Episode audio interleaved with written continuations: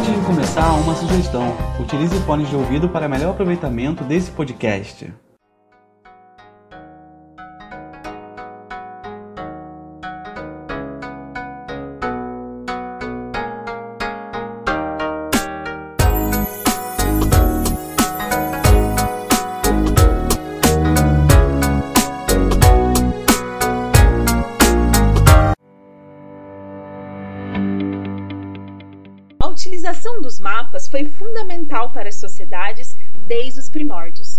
Fazendo parte da construção de diferentes contextos culturais. A função básica de um mapa é representar uma determinada realidade e comunicar tal informação para outras pessoas. Isto é, o mapa possui uma intencionalidade. À medida que se deu a invasão e a exploração de novas terras, como no caso da América, além das inúmeras transformações sociais, foi necessária a construção de mapas, no intuito de fornecer informações sobre a realidade. A geografia entre cena, em que utiliza de teorias e metodologias para a construção, reflexão e análise das informações contidas nos mapas. Os mapas não convencionais, aqueles que eram produzidos por culturas não hegemônicas, foram desconsiderados no âmbito científico especialmente no contexto da geografia tradicional. No entanto, a partir da incorporação de outros elementos na análise do espaço geográfico, como a questão cultural, por exemplo, outras maneiras de representar o espaço foram ganhando importância. Sobre isso, como as experiências e vivências das pessoas podem ser incorporadas na cartografia, como narrativas, traços biográficos e o corpo tornam-se elementos-chave para representar a realidade nas produções cartográficas?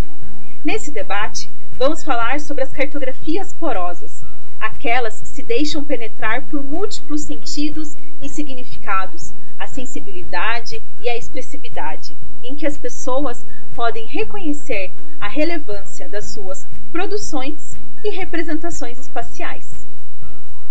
Bom dia, boa tarde, boa noite. Sejam bem-vindas e bem-vindos ao nosso podcast Geografia para quê e para quem. Eu sou a professora Márcia Alves, do Departamento de Geografia da UFMT. É, o nosso podcast é um projeto de extensão do nosso grupo de pesquisa, que é o HPGEL, História do Pensamento Geográfico e Epistemologia da Geografia. Agora nós estamos com o Instagram, vocês podem acompanhar o nosso trabalho lá pelo Instagram, que é a nossa página é o arroba HPGELUFMT.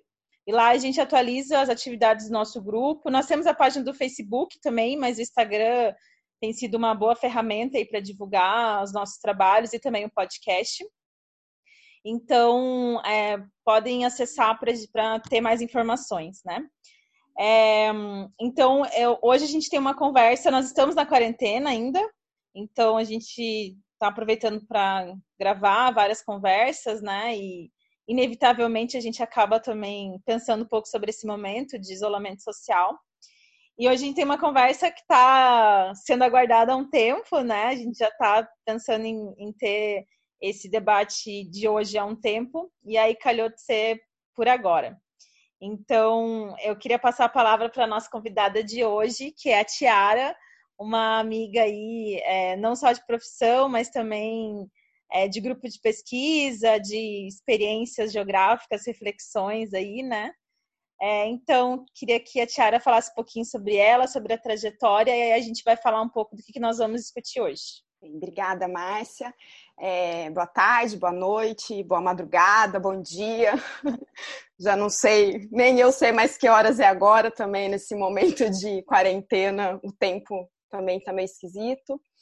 É, eu queria começar agradecendo, Márcia, você e a equipe pelo, pelo convite. Né? Eu demorei aí, acho que um mês, um mês e pouco a, a dar o aceite, exatamente porque eu queria estruturar algumas ideias que eu ainda não tinha claro para definir. Vou contar um pouquinho depois disso para vocês. E também queria agradecer o convite por experienciar esse espaço virtual, né? Então, tá no podcast, tá no Spotify, que é um, um aplicativo que eu uso muito enquanto música, é, e também, né, para ouvir o podcast. E mais que isso, para mim foi um desafio é, de pensar formas de expressões orais, né? Porque o podcast é, fica só a nossa fala, só, só o som das nossas palavras. E isso para mim é um desafio, né? Ainda mais com o tema da cartografia, que né, ele, é, ele, é bem visual, bem imagético. Então eu fiquei pensando como falar de uma cartografia outra que sai um pouco do habitual, né? E sem ter imagens para mostrar para vocês, né? Porque geralmente eu teria ali um, PowerPoint, algumas imagens provocativas, né? Geralmente eu trabalho dessa forma. Então é um desafio experienciar isso, falar de uma cartografia, falar de uma linguagem muito visual. Lógico que a gente tem, né, a cartografia tátil, a gente tem todo também o lado da cartografia que trabalha com, com pessoas de, de baixa visão ou cegas, mas predominantemente visual, né? Como criar então em vocês é você que está me ouvindo, quem vai me ouvir depois, algumas imagens mentais para a gente pensar essa outra cartografia. Agradeço aí o, o convite e essa oportunidade. E bem, quem eu sou, né? Fiz licenciatura e bacharelado em Geografia na Unesp Ourinhos. Depois da graduação, eu já comecei a ministrar aulas na educação básica, é, tanto na rede municipal de Ourinhos, quanto na rede estadual de São Paulo e algumas escolas particulares. É, e depois fui fazer um mestrado em Campinas, na Unicamp, no programa de Ensino, História e Ciências da Terra. E lá também fiz o meu doutorado nesse mesmo programa. Concomitantemente com o doutorado na Unicamp, é, começou-se com um sanduíche que depois se tornou uma cotutela. É, então, eu tenho também uma titulação de doutor em educação pela Universidade Autônoma de Madrid. Então, essa, digamos, é a minha trajetória acadêmica. É, atualmente, eu sou professora da Unifespa, é, Universidade Federal do Sul e Sudeste do Pará. Eu gosto de falar a sigla porque tem gente que entende Unifesp e pensa que eu estou em São Paulo. então, é Unifespa, é Universidade Federal do Sul e Sudeste do Pará, no campus de Xinguara. Então, tô, tô aqui no, no sul do Pará. É, passando bem rapidamente assim pela minha trajetória acadêmica, desde a, desde a minha graduação, eu sempre quis licenciatura, eu sempre quis ser professora. Eu acho importante frisar isso, né? É, eu acabei fazendo bacharel na época, porque na Unesp se permitia fazer junto, né? Então eram quatro anos de licenciatura e mais um ano de bacharel. E também na, naquela época a Unesp ela tinha uma perspectiva, não sei se na sua graduação foi assim, que o TCC ele só era feito no bacharelado, né? Não tinha esse, esse viés do professor pesquisador. Então geralmente o TCC era atrelado ao bacharel. Então, eu fiz meus quatro anos de licenciatura e acabei optando por fazer o bacharel, principalmente pelo, pelo TCC, né? que acabou sendo um tema do ensino de geografia. Então, eu trabalhei com todas as minhas pesquisas desde a graduação envolvendo a cartografia escolar. Né? Então, na época, eu fazia jogos e, e, foi esse o tema também do meu mestrado, meu doutorado. Eu fiquei aí quase 10 anos produzindo jogos, pensando jogos, tentando entender como que os jogos eles podem contribuir para o processo de ensino-aprendizagem dos alunos, né? pensando especificamente as habilidades da geografia, as noções cartográficas então, eram jogos artesanais produzidos especificamente para trabalhar conteúdos de, de geografia. Inclusive, se eu puder fazer um merchan aqui, é, eu tenho um blog dos jogos, né?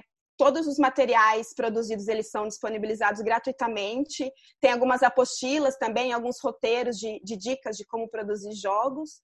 O blog é jogos-geográficos.blogspot.com. Então, se alguém tiver interesse de conhecer um pouquinho esse meu trabalho, mas digamos que eu estou mudando um pouquinho a minha perspectiva, né? É, já no doutorado eu comecei a repensar um pouco essa cartografia que eu trabalhava, que era uma cartografia bem, bem cartesiana, bem piagetiana, né? Que é o perfil da cartografia escolar que a gente que a gente tem no Brasil comecei a, a, questionar um, pouco, um pouquinho isso no doutorado, quando eu fui trabalhar com professoras, é, com formação de professores.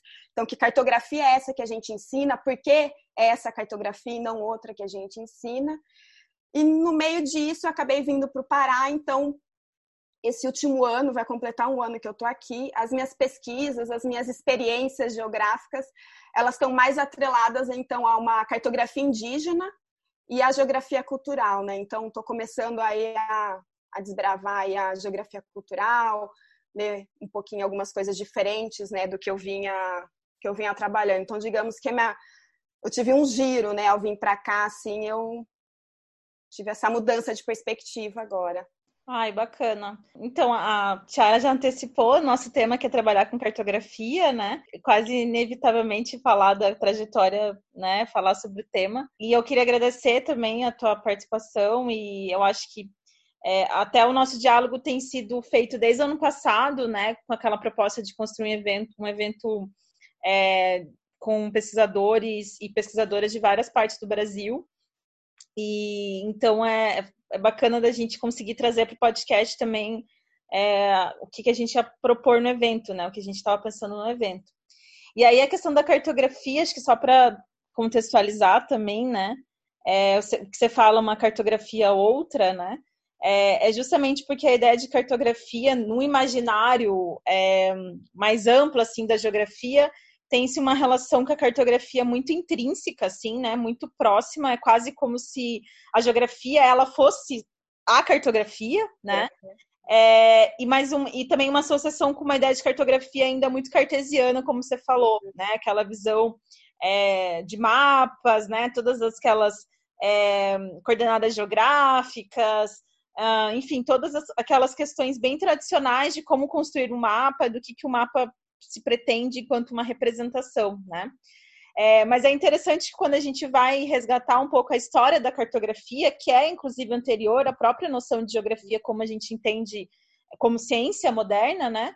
É, a gente vê que tem várias formas, né, que as sociedades construíram ao longo, né, da, da história, é, formas de uma representação espacial e que não era necessariamente mapas é, visuais, né? Não eram necessariamente com esses elementos cartográficos que foram se aprimorando à medida que a própria geografia também se aprimorou, né? Então, é, é eu lembro que até uma é, há um tempo atrás eu trabalhando um pouco de geografia cultural e tal, e aí fazendo esse resgate da, da cartografia, né? É, uma das primeiras formas que tem de representação foi alguma uma, uma sociedade que eu não lembro qual, mas uma sociedade que fazia mapas com conchas, né? Uhum. Então fazia toda uma representação do lugar onde eles moravam utilizando conchas. Então isso é muito interessante porque eu acho que existem inúmeras formas de construir uma, uma representação espacial. É, obviamente que a cartografia ela é importante, mas é, antes da geografia se estruturar quanto ciência e pensando a geografia hoje, né, a gente tem inúmeras possibilidades de fazer isso. E aí você até falou sobre essa questão da cartografia é, indígena, né? Então, esses, esses saberes também tradicionais, é, ou também da cartografia escolar. E aí você falou um negócio que me veio na cabeça agora, né? Que é o papel da imaginação também, né? Quando você fala sobre isso, de como que a partir do áudio, né, de um podcast, da oralidade, a gente conseguir transpor, né, é, da forma mais didática possível o que seria uma cartografia, o que seria uma representação que normalmente é uma representação visual. E aí é um exercício de imaginação, né? É... Isso que você fala da imaginação, para mim está muito forte hoje aqui com a questão da cartografia indígena. Eu tive a experiência de duas etnias, né, é, indígenas. Uma foi no Mato Grosso, que foi o ano passado, se eu não me engano, que foi com os Chavantes e agora aqui com, com os caiapós. E essas duas etnias, é, por mais que hoje né, eles escrevem, mas porque eles sofreram um processo aí de, de culturaliza culturalização, eles vêm de uma tradição da oralidade. Então, se eu quero pensar é, mapas indígenas nessas etnias que eu vou trabalhar agora, eu não posso procurar um mapa no papel. Eu não vou, não é né, essa questão da grafia no papel é nossa, não é deles. Então, como que eles representam, como que eles criam imagens mentais, é, se eles são da tradição do oral, eles não têm uma necessidade, seja de grafar a palavra é, num papel ou, ou mesmo de conceitualizar. Isso, isso para mim, na geografia, também está sendo uma outra questão. quando a gente pensa os conceitos geográficos numa cosmologia indígena, eles algumas, é, algumas etnias não têm a necessidade de dizer o que é. Eles não precisam dizer o que é geografia, eles não precisam dizer o que é natureza, por exemplo. E para algumas etnias, inclusive, não tem nenhuma palavra para a ideia de natureza, porque eles são natureza, né? Então eles nem separariam é, homem-terra, sociedade, natureza, assim.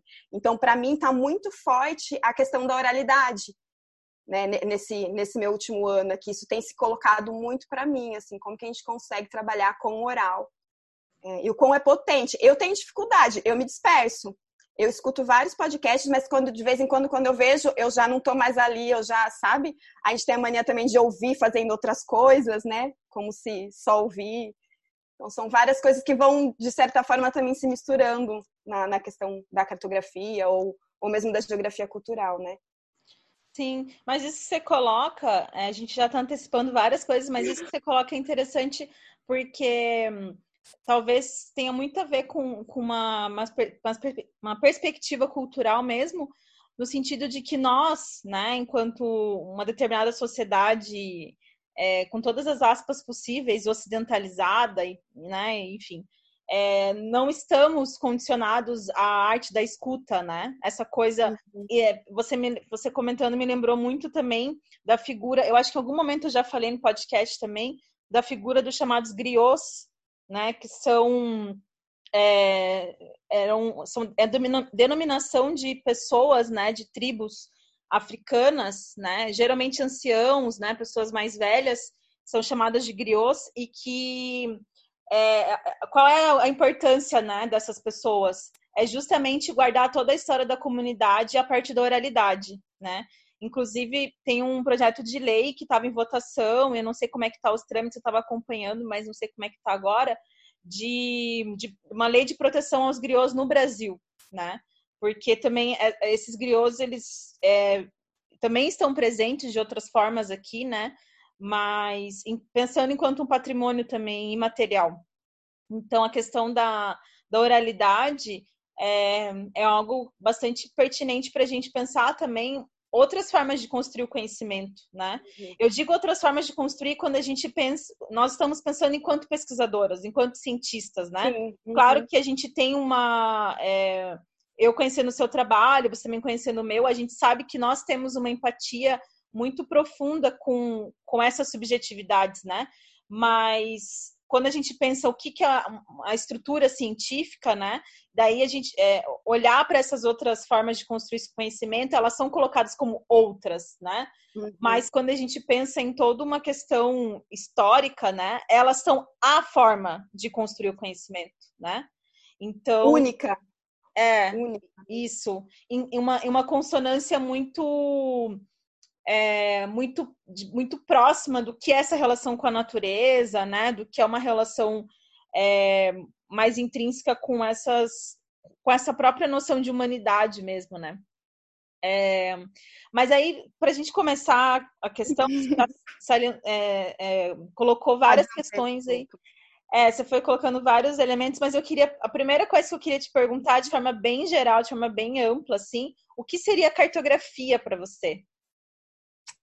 Então, primeiro que eu eu não sou muito linear, tá? Mas então talvez eu adiante coisas mesmo e eu vou e volto. E esses dois meses, assim, isso tá pulsando muito em mim, eu tô super vou e volto, não tô com um pensamento linear, a gente até pode depois falar sobre isso, que vai ser o filme que eu vou indicar pra gente pensar. Legal. É... Não, mas a ideia é isso mesmo, isso é questão do é podcast. né? Eu até, eu até falando para alguns colegas, assim, né, quando a gente faz o convite, o pessoal fica meio assim, ai meu Deus, como é que vai ser? E eu sempre falo, gente, é um bate-papo, né? E um bate-papo nem sempre é linear. É isso, quando né? a gente tá nos espaços mais informais, assim, a gente vai e volta, né, e se aprofunda no assunto vai para outro, enfim. Então é a ideia de bate-papo mesmo. Claro, quando a gente está em determinados espaços, né, de construir o conhecimento na universidade, a gente tem essa. Caixinha, uhum. né, de ter que ser linear, mas a ideia não é essa, a ideia é a gente fazer um bate-papo é mesmo. Então, é isso. Essa, essa pergunta é, é interessante porque você pergunta o que é cartografia para mim, né? Para mim, Tiara. E isso é importante de eu enfatizar, porque a minha compreensão de cartografia, isso acho que vai ficar claro no podcast, ela é um pouco diferente da noção hegemônica que a gente tem de cartografia, que já foi um pouquinho né, o que você comentou. Então, eu queria inverter o sentido da pergunta para a gente tentar criar aqui algumas imagens mentais, assim, em você e depois em quem estiver nos ouvindo. Inclusive, você já trouxe alguns elementos, né? Mas quando eu falo cartografia, o que vem na sua mente? Qual é a imagem que vem na sua mente? Uma imagem mental que se forma se falar cartografia. Cartografia, olha, eu acho que a imagem que vem é a imagem bem tradicional de um mapa. Um mapa. E o que, que tem nesse, nesse esse mapa tradicional? Eu vou colocar aqui um, um entre aspas nesse tradicional, porque eu ando pensando muito o que, que é tradicional, principalmente nas culturas indígenas, né, que falam saberes da tradição ou tradicional. Mas então, nesse mapa tradicional, entre aspas, que veio aí na sua mente, que elementos tem nesse mapa? Como é esse mapa que vem para você? Sabe que é uma coisa engraçada que quando fazendo esse exercício de imaginação geográfica, né? Quando me fala assim, uma cartografia e pensar, me vem um mapa e sempre vem uma cor, que é a cor azul. Sempre vem essa coisa da cor azul, assim. Então... E esse azul seria o que no seu mapa? Eu não sei, eu não consigo fazer, eu não consigo materializar assim elementos, mas eu consigo, eu vejo muito essa cor azul assim. Pensar a cartografia me parece que remete a essa cor azul. Talvez seja por uma questão de a gente sabe quando, né, na cartografia temática essa coisa das cores e tal, de associar determinados uhum. elementos, eu não sei se é por causa da água, o que que é, mas é uma coisa que sempre vem Ou aquela imagem de satélite que a gente tem da Terra de longe assim, também. Que é Sim, sim. Também. Geralmente em capa de Atlas a gente sempre tem uma imagem de satélite né, azulada ali. Sim. É interessante esse, é, fazer essa provocação para mim, né? É, porque é, é, a cartografia é uma coisa que é, nunca fez muito parte dos meus trabalhos, assim, no sentido de materializar isso, né, enquanto uma representação.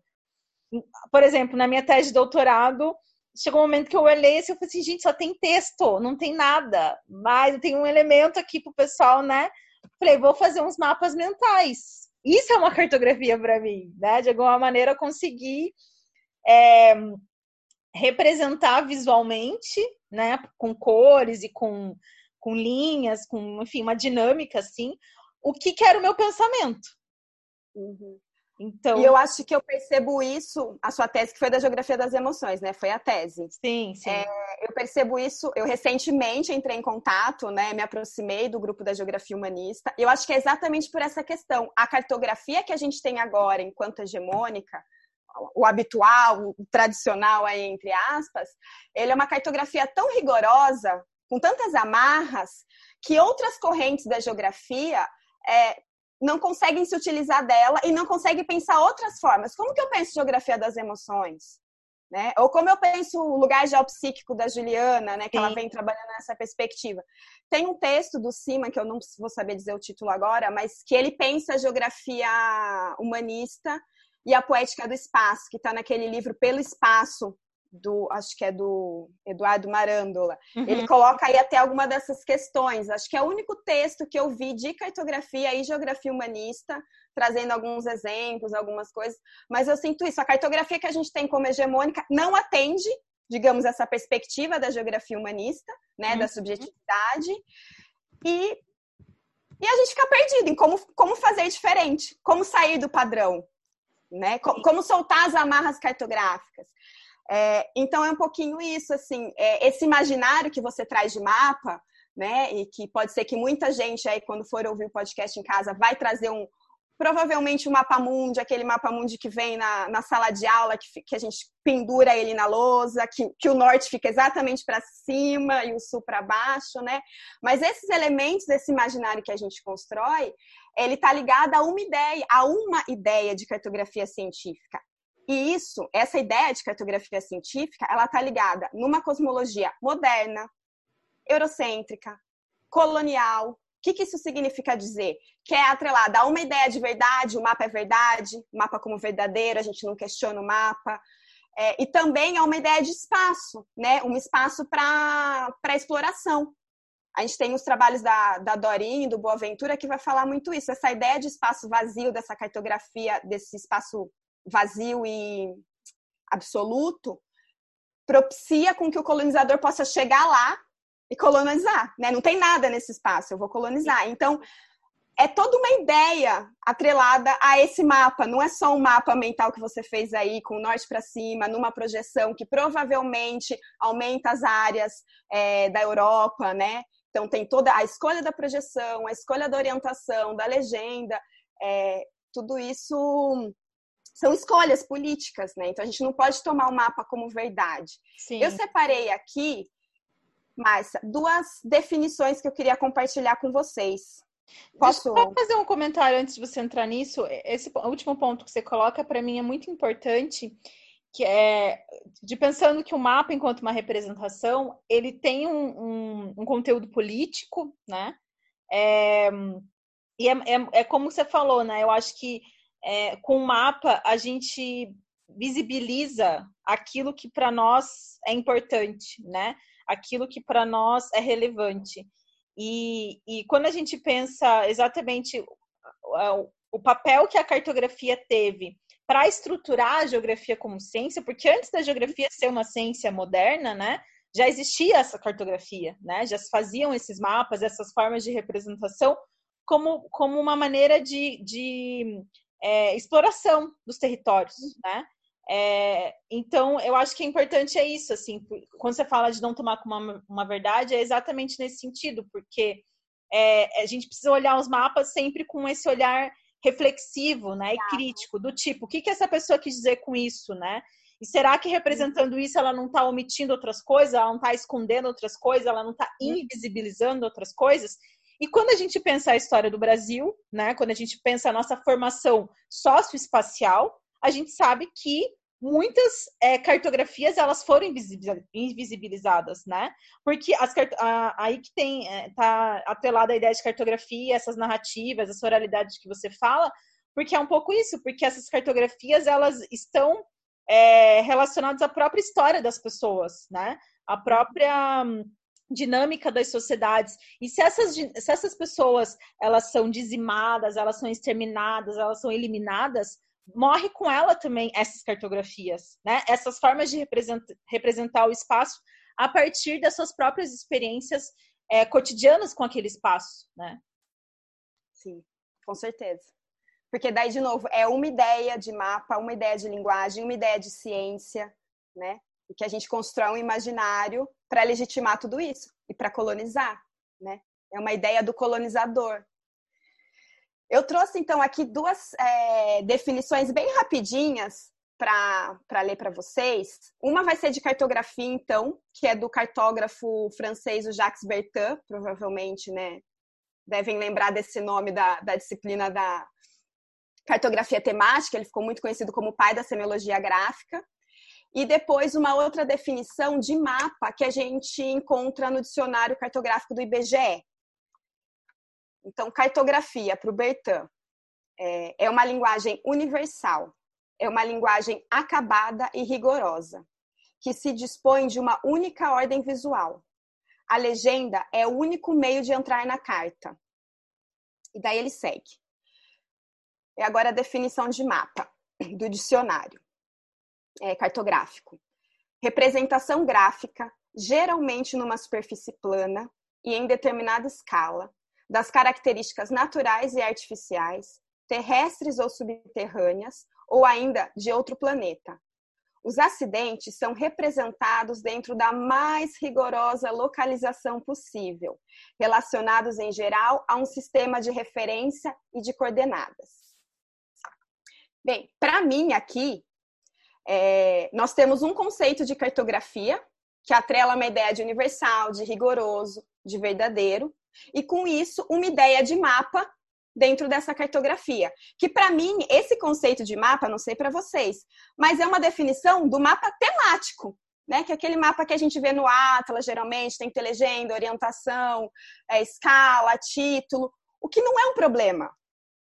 O problema é que é a definição de uma cartografia e não de todas. É definição de um tipo de mapa e não de todos. Uhum. Não é que ela esteja errada, mas ela está incompleta, assim, não sei se, se eu me faço entender, mas É, o meu problema não é contra uma cartografia cartesiana e nem contra esse tipo de mapa. Eu adoro esse tipo de mapa também. Adoro o Google Maps, adoro ficar ali. Mas não é a única forma. Sim. Né? Então, o que acontece? Eu fico pensando assim: será que todo mapa tem que ter legenda? Será que a única forma que a gente tem de entrar no mapa é a legenda? Né? Será que todo mapa tem que ter orientação? E geralmente uma orientação norteada, né? O que, que significa nortear e não solear? Tem toda também uma discussão sobre, sobre esse termo. Então eu fico pensando nessas questões assim, né? O, o que é o que é essa cartografia? Como cartografar outras coisas? Então, como ficam os mapas dos sentimentos, os mapas das sensações, das emoções, né? Para puxar um pouquinho para o seu lado. Será que existe uma ideia universal de mapa? Então, o que eu tenho para mim, e foi um pouquinho que eu discuti na tese, é, que eu acabei utilizando a teoria do discurso para isso, numa perspectiva política, é dizer que a gente tem essa ideia de linguagem, de cartografia e de mapa tentando ser universal. Ela não é universal, existem outras. Né? A gente tem várias cartografias, cartografia alternativa, cartografia social, cartografia simbólica, cartografia situacionista, cartografia da realidade, é, vários tipos de mapa, mapa em papel, mapa em pele, mapa, mapa mental. Então, assim, não dá conta esse conceito para a gente abranger tudo isso. Né? Na cartografia, quem começou com essas questões é, foi o John Harley, eu acho que ele é inglês, se eu não me engano. Ele é um geógrafo do movimento da cartografia crítica, que ele vai enfatizar exatamente isso, que as produções, os mapas que careciam de orientação, geralmente a norteada, né, que careciam de legenda, de escala, eles não eram considerados mapas, né, eles estavam à margens da produção cartográfica. Então, de certa forma, eu estou desconsiderando é, outras cosmologias a terem as representações dela, né? Então eu tô aquilo que é diferente do meu mapa, eu nego, né? Então eu nego as formas de expressão, é um apagamento violento, né? É um apagamento cultural muito violento, que está atrelado à ideia de colonização. A colonização faz, fez isso, faz isso, né? E daí de novo o texto do, os trabalhos do Boaventura, Epistemologia do Sul, se eu não me engano, o trabalho da Dorin, o, livro dela Pelo Espaço, vai, vai trabalhando exatamente isso, né? É, essas, essas questões, assim. Sim, eu acho que o mais interessante dessas, é, dessas duas é, conceituações que você trouxe sobre cartografia, ambas falam duas, é, a mesma palavra, né? Que é a questão rigorosa. E eu acho rigorosa. que qualquer coisa que é rigorosa, né? Eu acho que é algo que a gente precisa rever. Porque é, eu acho que o, sentido de rigoroso aí, às vezes, de fato, engessa muito, né? E não permite vislumbrar outros caminhos. E eu acho que o mais importante sobre o que você coloca, né, como representação e tal, é, é quando a gente pensa, e é, vou emendar para uma segunda pergunta para você, que é como que a, a, essa questão da cartografia, né, de você construir elementos que possam fazer uma representação espacial, né, então, quando você desconsidera né, essas outras formas de pensar, é, e aí essa tem um pouco esse jogo quando você fala do Boaventura, epistemologias do Sul e tal, é, esse debate da decolonialidade, da, das é, teorias decoloniais, enfim, é, tem um pouco esse, esse jogo, né? Será que seriam cartografias outras ou outras cartografias, né? E aí é, uma questão que faz assim, essa discussão é o Venceslau, né? Acho que ele inclusive usa o termo cartografias outras. Aham. Uhum. É, não, não conheço essa, uh, esse trabalho. Mas quando eu falo assim de questão de representação, né? É, quem mais conhece, por exemplo, é, vamos pegar uma dinâmica eu, que eu trabalho, né? A dinâmica da vida urbana. Quem mais conhece, por exemplo, sobre o seu bairro do que os moradores que moram ali sabem, né, onde que fica a casa do, do fulano, do ciclano, onde que tem uma calçada com problema, onde que tem um bueiro aberto, que um cara que está lá no planejamento urbano, na gestão pública, ele não vai saber isso. Tanto que ele não sabe, né, é, que são coisas que são, que é aquela coisa, né, é, é, como é que é aquele ditado que fala é, mais ou menos de que quando você não Gente, cara, como é que é o nome? Como é que é o ditado? É... Só é visto quem é lembrado. Não, uhum. só é lembrado quem é visto. Acho que é isso, né? Só é, é lembrado que é um pouco que é um pouco isso, assim, de como que você vai conhecer os problemas, né? Conhecer essas dinâmicas, representar essas dinâmicas, se você conhecer sobre isso, né?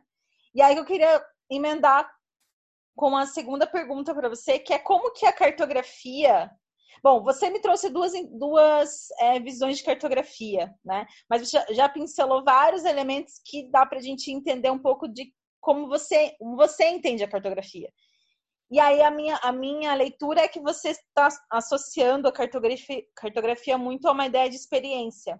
E aí que eu queria que você explicasse um pouco isso. Como que você acha a cartografia e a noção de experiências elas estão e elas podem estar relacionadas? É... Eu acho que de certa forma é um pouquinho que a gente já estava falando, né? A gente está acostumado a pensar e a representar esse espaço-tempo em termos absolutos, euclidianos, como se não existisse ninguém nesse espaço. Né? o capitalismo ele vai trazer isso, a ideia de colonização vai trazer isso.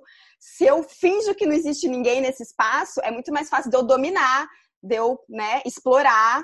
Eu acho que tem essa, essa perspectiva. Então, para a gente ainda, eu acho que é difícil a gente pensar uma representação é, que tenha lugar às nossas experiências, né? Que a gente que a gente se encontre ali. Então, geralmente, os nossos mapas, eles são numa, numa perspectiva, né? Se a gente pensar as projeções do mapa, é sempre uma perspectiva do distante, do em cima. O observador, então, ele é um avião ali, né? Ele está em cima, mas ele está fora, ele nem está ali. Né? Geralmente, a gente vê, inclusive, definições de, de mapas que tem que ser na perspectiva vertical, né? E, e, mesmo a perspectiva vertical, ela tem as distorções, Márcia. Se a gente tiver, né, for fazer um mapa do centro e das, e das regiões periféricas, a gente tem uma distorção, né? Mas a gente cria uma ideia de que não tem. Então, acho que a questão da experiência, para mim, é, é, é, é, bem mesmo um desafio. Não sei se eu tenho receitas, assim, para para dizer, né? E, mas é como pensar esses mapas que talvez possam continuar sendo cartesianos, mas como que a gente injeta essa subjetividade e essa experiência é, nesses mapas. Eu acho que esse é o desafio, porque a ideia também não é, ah, então vamos jogar todos esses mapas fora.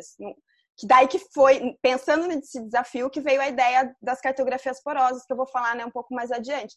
É como que a gente pensa isso junto, assim, não é na, na aniquilação.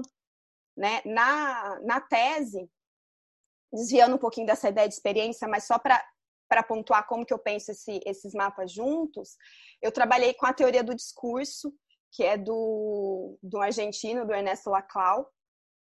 É, e, e, nessa perspectiva, que ele traz uma perspectiva política da análise do discurso, né, ele vai trazer aí vários conceitos de discursividade, de, de alteridade, né, que está ligado na, na teoria dele, mas para mim, eu comecei a pensar a cartografia por essa perspectiva, por essa perspectiva política, exatamente por ela nos ajudar a reconhecer que a diferença, a reconhecer a diferença na alteridade. Então, o que é diferente eu não vou aniquilar, que é um pouco a ideia da, da dominação. O diferente eu aniquilo. Mas como eu penso junto com o diferente, eu preciso do diferente para eu preciso de eu preciso do diferente para dizer o que eu sou, inclusive. Né? Eu preciso da, da cartografia tradicional para dizer que eu não sou tradicional, bem simplificadamente assim. Então, nesse movimento dessa, dessa teoria que eu comecei a pensar, essa cartografia pluralista, né? Então, várias cartografias. Né? E, de certa forma, aqui até linko um pouquinho de um dos podcasts de vocês sobre o espaço geográfico, que citaram o texto do do Harley, é, o espaço como.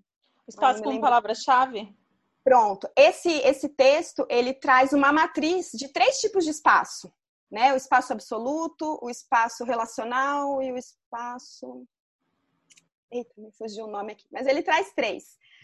É, relativo. Eu acho que se, se, temos sentidos de espaços diferentes, a gente precisa de cartografias diferentes, né?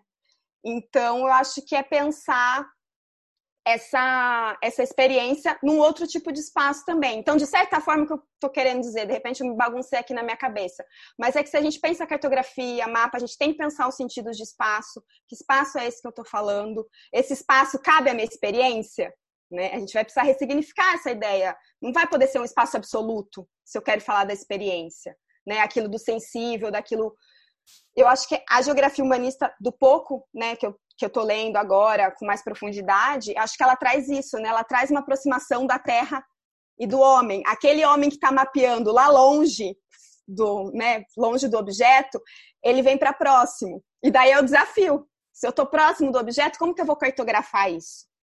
Né? Eu acho que mas eu tenho isso muito forte da experiência, porque eu acho que é, é o que eu sinto, né? Então, inclusive, teve um, um, trabalho recentemente que eu fiz com uma, com uma amiga, com a Aniele Freitas. É, ela é professora também de geografia. E a gente tentou pensar a ideia de experiência narrativa é, dentro do conceito do, do La Rossi, que ele vai falar que a experiência que para ter uma experiência você precisa parar para pensar, parar para sentir, parar para respirar. Não uma ideia de uma experiência quantitativa, mas muito mais qualitativa.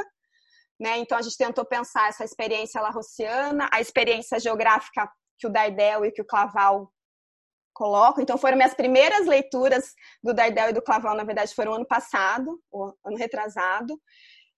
E eu venho nesse processo de, de tentar entender como que a gente traz o nosso cotidiano para um tipo de mapa. Nesse trabalho nosso, a gente enfatizou mapas é, que a gente trabalhou com narrativas cartográficas. Então, a gente fez uma, uma proposta, inclusive a gente escreveu um artigo sobre isso, né, que é narrativas cartográficas, quando o mapa vira texto. Como que eu consigo, na narrativa, seja oral ou seja escrita, falar das minhas experiências geográficas, né, desse meu raciocínio espacial, desse meu pensamento espacial. Então, também já foi um, exercício aí de pensar um outro tipo de mapa, né, ou, ou o mapa enquanto processo, processos de mapeamento, que também tem um pouquinho isso, a gente não pensar o mapa só como produto final, mas como processo de mapeamento que pode ser mental. E um mental, não aquele mental que depois eu desenho, ah, vamos fazer um mapa mental, mas depois a gente vai e grafa ele numa folha de papel. Um mapa mental que vai continuar na mente, ele não vai sair da mente. Né? Então, acho que Uhum. É nesse Tem a ver com que você fala de um exercício de consciência cartográfica, né? Que é exatamente isso, é um processo mental, então é um exercício né, da consciência é, e que tem muita coisa, obviamente, que a gente não consegue cartografar, materializar, como a questão emocional, né? Mas a tua. É, eu digo assim, não consegue no sentido dentro dessa visão mais tradicional, né? Tem como a gente fazer uma legenda ou fazer, sei lá, um.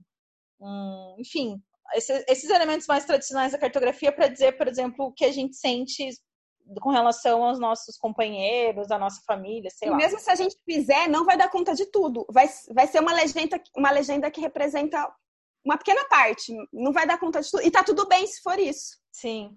Mas você me falando me lembrou de um autor que eu é, já tenho explorado há um, um, tempo e quero explorar um pouco mais, que é um geógrafo francês que chama é, Benoit Fidel. E acho que é assim que fala, não sei. Enfim, mas ele trabalha com geografia urbana, também trabalha com questões urbanas, mas ele tenta é, pensar é uma dimensão mais sensível, né? Então ele tem vários artigos em francês, não tem nada em português, mas por exemplo, ele tem um que é sobre é, ver o urbanismo afetivo, né? Por um, uma forma de enxergar o, a, a dimensão sensível no, na questão urbana, né? E aí ele trabalha com um conceito que é um conceito de hermenêutica cartográfica. E aí ele é, tenta é, espacializar as narrativas, né? Então ele fala, por exemplo, que essa hermenêutica cartográfica seria é, através do discurso é, produzido, né? É, tentar construir então é, essa essa cartografia, né? E aí ele fala que é uma, uma, uma modalidade afetiva sobre essa questão espacial. É, ele fala também que essa, ele usa um, um para poder construir essa hermenêutica cartográfica, ele usa uma, uma metodologia, né, que ele chama de sistema de informação biográfica e hermenêutica cartográfica. Então, ele tenta, de fato, é, cartografar essas hermenêuticas, né? É, que ele chama que as pessoas elas são é, solicitadas a interpretar os seus próprios mapas, né? E, mas ele tenta também fazer isso com utilizando ferramentas é, de informação geográfica, né? E, e ele vê que é um caminho de construir, então, uma. Oh, tá vendo? Eu, eu não conheço esse trabalho, mas o que você está me falando, ele quer usar uma base cartográfica é, cartesiana para colocar para colocar as questões dele aí, que provavelmente vai envolver subjetividade, né? Que vai ser um grande desafio. Como que a gente pensa isso? Como que a gente pensa a escala dos sentimentos, das emoções? Eu não consigo pensar uma escala das emoções, assim não é? Não, mas é. ele tem até um, um, uns mapas que ele representa, é de difícil interpretação, inclusive, até porque está em francês, né? Mas ele uhum. tem uns mapas que é muito interessante, é, ah, pelo que eu consegui entender dessas hermenêuticas cartográficas, né? Ele consegue, por exemplo, é, a partir de uma representação é, de um mapa, claro que não é um mapa convencional, é, é quase um mapa mental, diríamos assim, mas ele consegue, por exemplo, espacializar é, como que as pessoas elas estão conectadas a lugares e a experiências, né? Então, por exemplo, ah, você, é, por exemplo, um lugar da cidade que você toma café, né? E aí é uma forma de representar, representar o tomar o café mas aí ele consegue conectar como que esse café está relacionado, por exemplo, com outras pessoas com, com, e com outras experiências ou outros lugares, né? Então, assim, é uma forma bem... É, é um trabalho muito bacana, mas, assim, ainda estou querendo investigar mais sobre isso, né? É, até porque eu não consegui ainda entender muito bem a metodologia, mas é um, é um desafio mesmo. Mas eu acho que o mais importante é, não é necessariamente você dar respostas, né, prontas e acabadas e tudo mais, mas é o processo, né, o processo de, é, de repensar, de, ah, não é isso, de repente dá para fazer de outra forma e tal. E eu achei muito interessante. Ele tenta aplicar isso para poder pensar o urbanismo, para poder pensar a vida urbana, que a gente sabe que há teorias bastante é, ortodoxas, né, com relação a essas temáticas.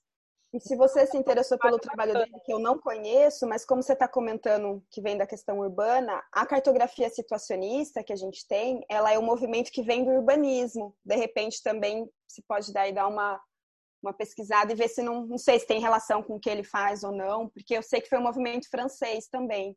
É, deve ser da, da Internacional Citacionista, né? Do Guy Debord, enfim, uhum. da teoria da deriva a gente está trabalhando um pouco sobre isso aqui também no nosso grupo de pesquisa, inclusive um dos nossos é, alunos está trabalhando com a teoria da deriva e, e eu lancei esse desafio de fazer essa hermenêutica cartográfica.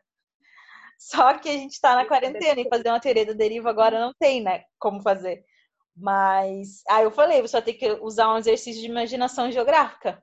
As pessoas vão ter que fazer isso, imaginar os lugares e tentar é, representar isso a partir de uma cartografia muito própria, né? Uhum. Agora, para essas cartografias da deriva e do, dessa situacionista, por exemplo, a Dorin, numa perspectiva feminista, ela faz uma, uma certa crítica, né?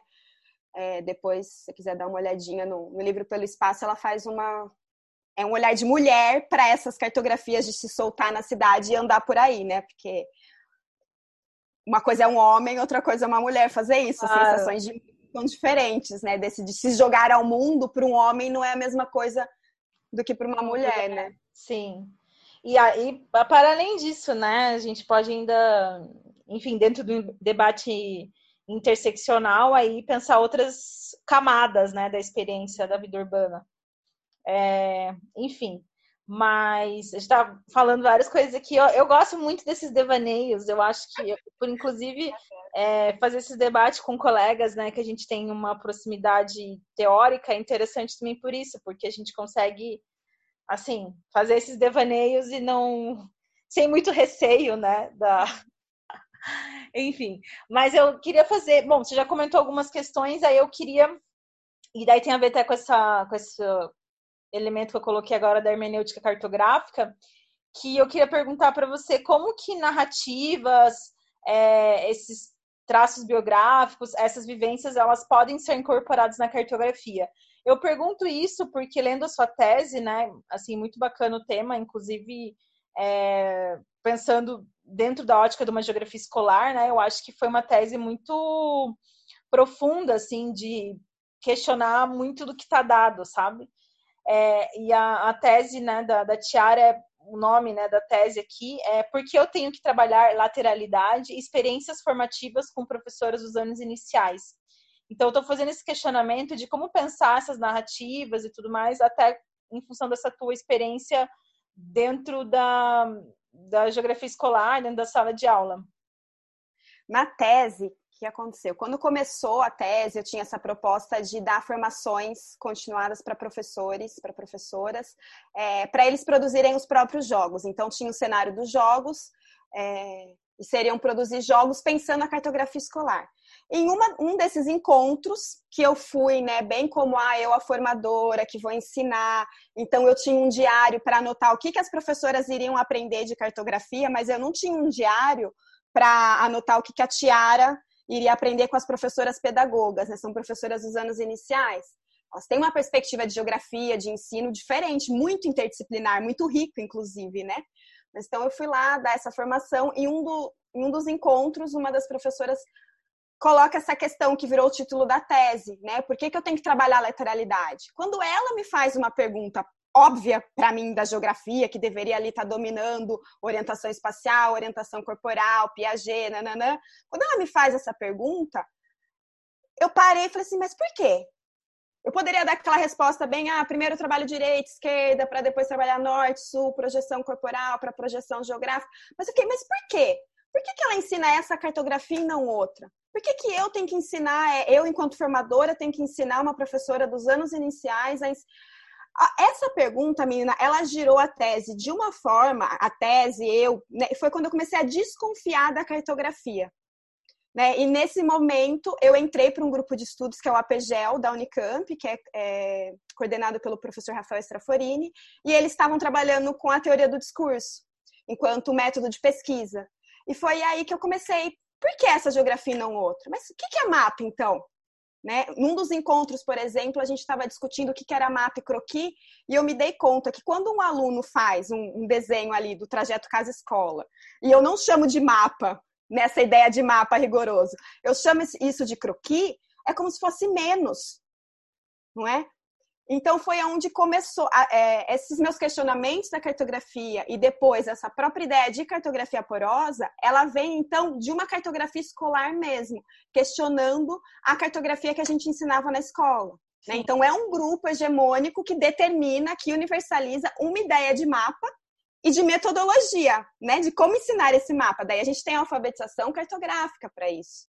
Sim, isso que você fala, só para né, te interrompendo aqui, sobre a questão que você fala, né, de como se esse croqui, né, fosse menos, é exatamente como se fosse menos válido, menos importante. E aí eu fico pensando, né, dentro de uma cartografia escolar, dentro da sala de aula, é, eu não tive uma experiência muito ampla no ensino é, dos anos iniciais, assim, acabou que meu, meu foco sempre foi muito ensino superior, mas eu fico pensando, né, o, e aí até a gente tem um programa, é, inclusive que é um dos programas assim com maior audiência do nosso podcast, que é sobre geografia e educação, e a gente pautou várias questões, e uma delas que, é, que eu coloco isso em sala de aula hoje, como professora do ensino superior, eu acho que isso não tem.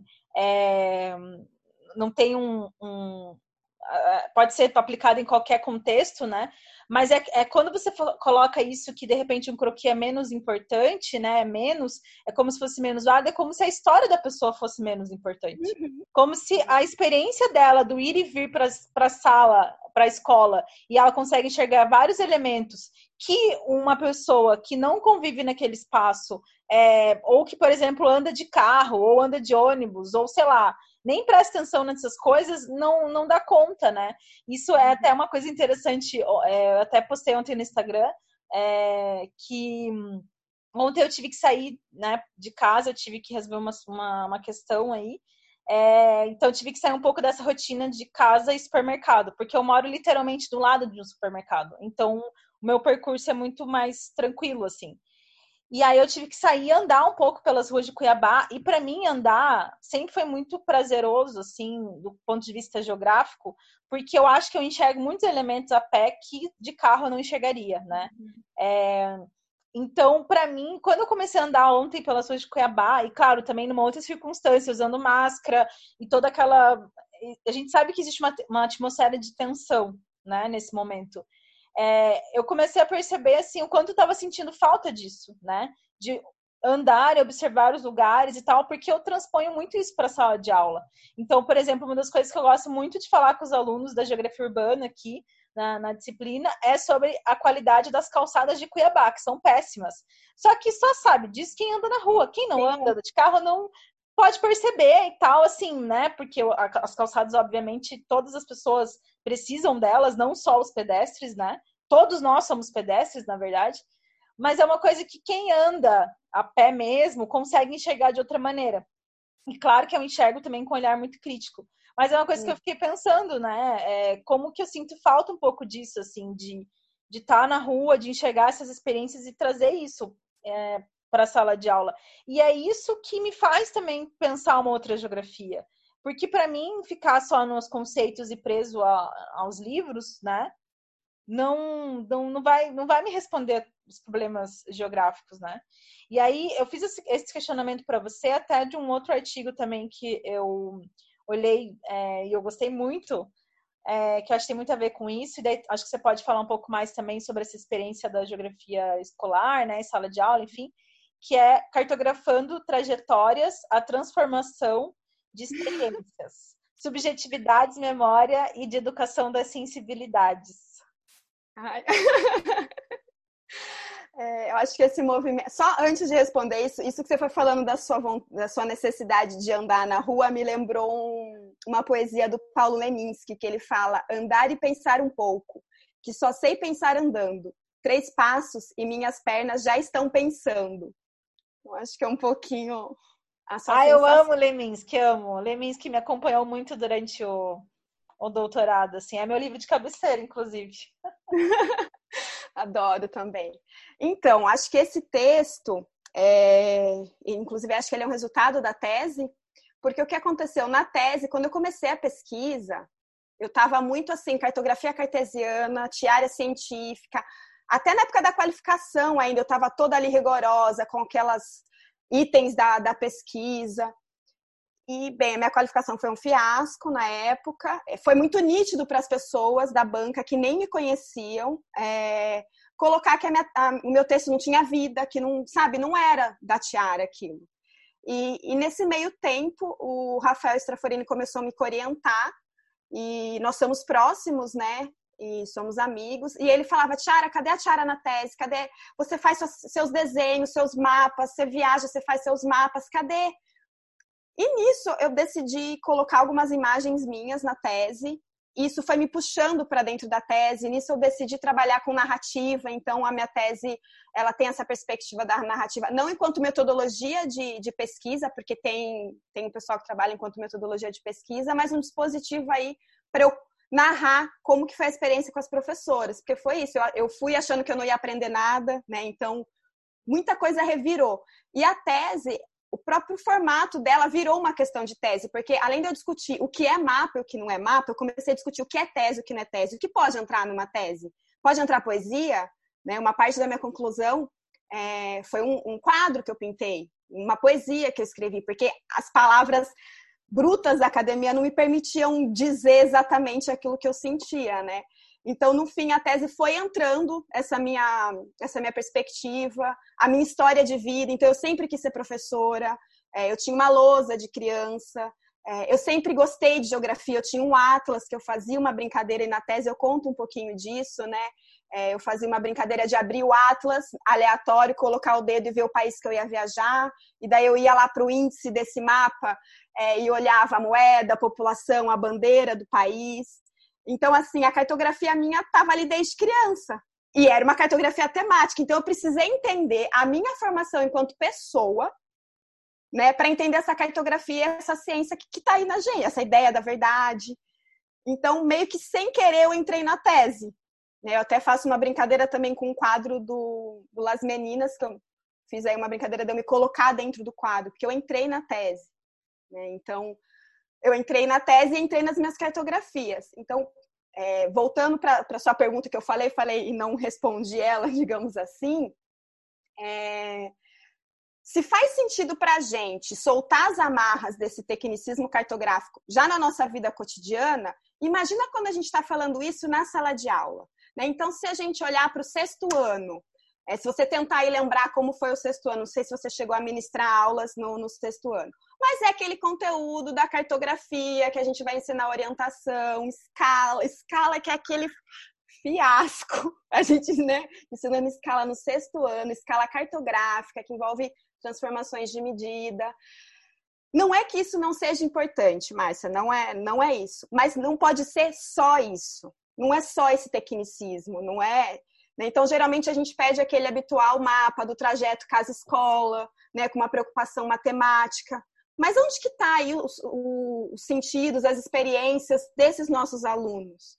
Né? Então, acho que é trazer um pouquinho isso, principalmente na cartografia escolar. Né? Os meus questionamentos da cartografia começaram com a cartografia escolar. A gente tem, provavelmente, né, já ouviram esse termo, mesmo quem não é da cartografia, a gente tem um termo é, que a gente chama de alfabetização cartográfica para esse processo né, na escola. E então eu, hoje, inclusive, agora tenho letramento cartográfico. Né? Algumas pessoas estão substituindo o termo por outro, o que eu acho um pouco perigoso eu tenho uma perspectiva do alfabetizar letrando, né? O, o, alfabetizar seria aquele momento da escolarização, que eu vou ensinar o, os códigos da gramática do mapa, né? É, e o letramento ele seria, ele viria antes da escola, passaria pelo processo de escolarização e, e seguiria, né, com esse uso do mapa. Mas para além disso, eu acho que a gente precisa pensar na escola, então, que além da tecnicidade da cartografia, a gente pensar ela enquanto linguagem de expressão. Eu acho que isso é uma questão. Ela é uma linguagem de expressão, né?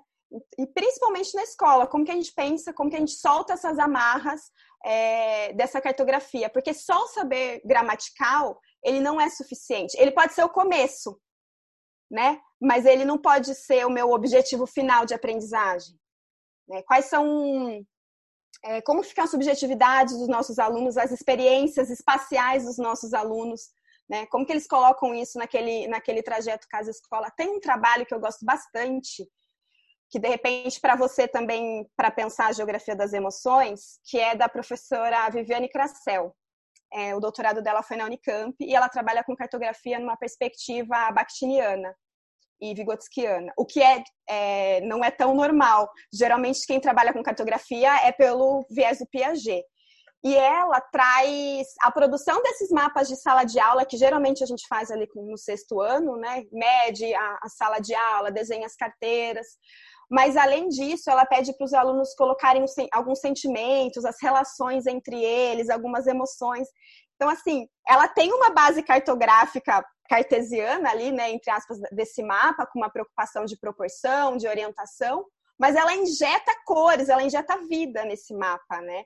Então, acho que a gente pensar um pouquinho uma cartografia mais flexível, ou aqui para usar o meu termo, então, uma cartografia porosa, é, seja na sala de aula, seja na nossa vida cotidiana. Sim. É, antes de eu, a gente entrar nessa questão da cartografia porosa, né, que é um, quando você comentou uh, antes da gente marcar essa conversa e tal, e me inquietou bastante, é, o que você foi falando foi me lembrando de duas questões. Uma delas é que no processo formativo, né, dos alunos e das alunas, isso em sala de aula, é, é uma coisa que às vezes parece que se esquece um pouco, é de que além de estar tá formando, é, por exemplo, dentro de um, dessa alfabetização cartográfica ou dentro do ensino da geografia, mas a gente está formando pessoas, né? É, na verdade, são pessoas em formação, são seres em formação. E uma, da, uma dessas questões de formação que eu acho que tem muito a ver com a ideia de cartografia é a própria transformação do corpo, né? Pensando o corpo como um, um, um meio, obviamente, de, de estar no espaço, de se localizar espacialmente. É, eu usei bastante um autor na minha tese, que é o Otto Bono, que é um filósofo alemão, que ele discute um pouco isso do papel do corpo, né, como uma orientação espacial, e essa orientação espacial não é só tipo esquerda, direita, cima e baixo e tal, mas é como uma perspectiva mesmo, por exemplo, o ser humano precisa dessa necessidade, né, que se dá como referência o corpo de um horizonte, né, é, ou de, de, conhecer, de entender os limites a partir desse horizonte, enfim, são várias questões importantes, mas essa ideia do corpo, né, de como que o corpo ele é uma, uma forma também, quando você fala essa questão de é, uma expressão, né? De, é, é uma linguagem da expressão, a cartografia, e aí você usa isso também, esse, esse termo de, é, de que seria pensar essas narrativas, pensar essas vivências, é também incorporar essa sensibilidade, essa expressividade. E isso se dá pelo corpo, né? O corpo é uma forma de expressão espacial. E e aí e o, e o, corpo sente, né? O corpo vivencia li, literalmente. Ontem eu assisti um filme muito interessante que chama Perdi Meu Corpo, uma animação francesa de 2019 que inclusive foi indicada ao Oscar e tal, que é muito interessante, que é a história de um menino, né? Que ele, enfim, é, desde o começo do filme mostra muito uma relação que ele tinha com a mão, né? Com a mão dele. Então, ele, o pai dele falava assim, ele via uma mosca andando, né? O pai dele ensinava como que ele tinha que é, pe conseguir pegar a mosca com a mão, e explicava um pouco. Depois ele criou uma, uma relação com o piano, né? Então, a mão e o piano. É, e aí depois, quando ele cresce, os pais morrem, tudo, depois ele cresce e aí ele começa a trabalhar com, com marcenaria, né? E aí nessa, nesse trabalho ele perde a mão. A mão dele corta literalmente. Só que durante o filme, aparece uma mão andando na cidade. Você assistiu esse filme? Uhum, é, é agoniante, é agoniante, não é? É muito doido, porque daí até hoje eu conversei com o meu irmão sobre isso, a gente assistiu juntos, né? E aí eu, é, a gente conversou sobre isso, que é, ele fala assim, o meu irmão fez um questionamento para mim, né? É, será que nós somos um corpo com consciência ou uma consciência com um corpo? E daí eu olhei assim, eu falei, isso tem a ver com o filme que a gente assistiu ontem. Uhum. Porque a mão, ela tava andando por aí, né? Ela tinha uma consciência. E aí, sabe, uma coisa muito doida, assim. Nossa, eu viajei aqui para falar sobre a questão do corpo, né? Mas é que, qual que era o meu questionamento?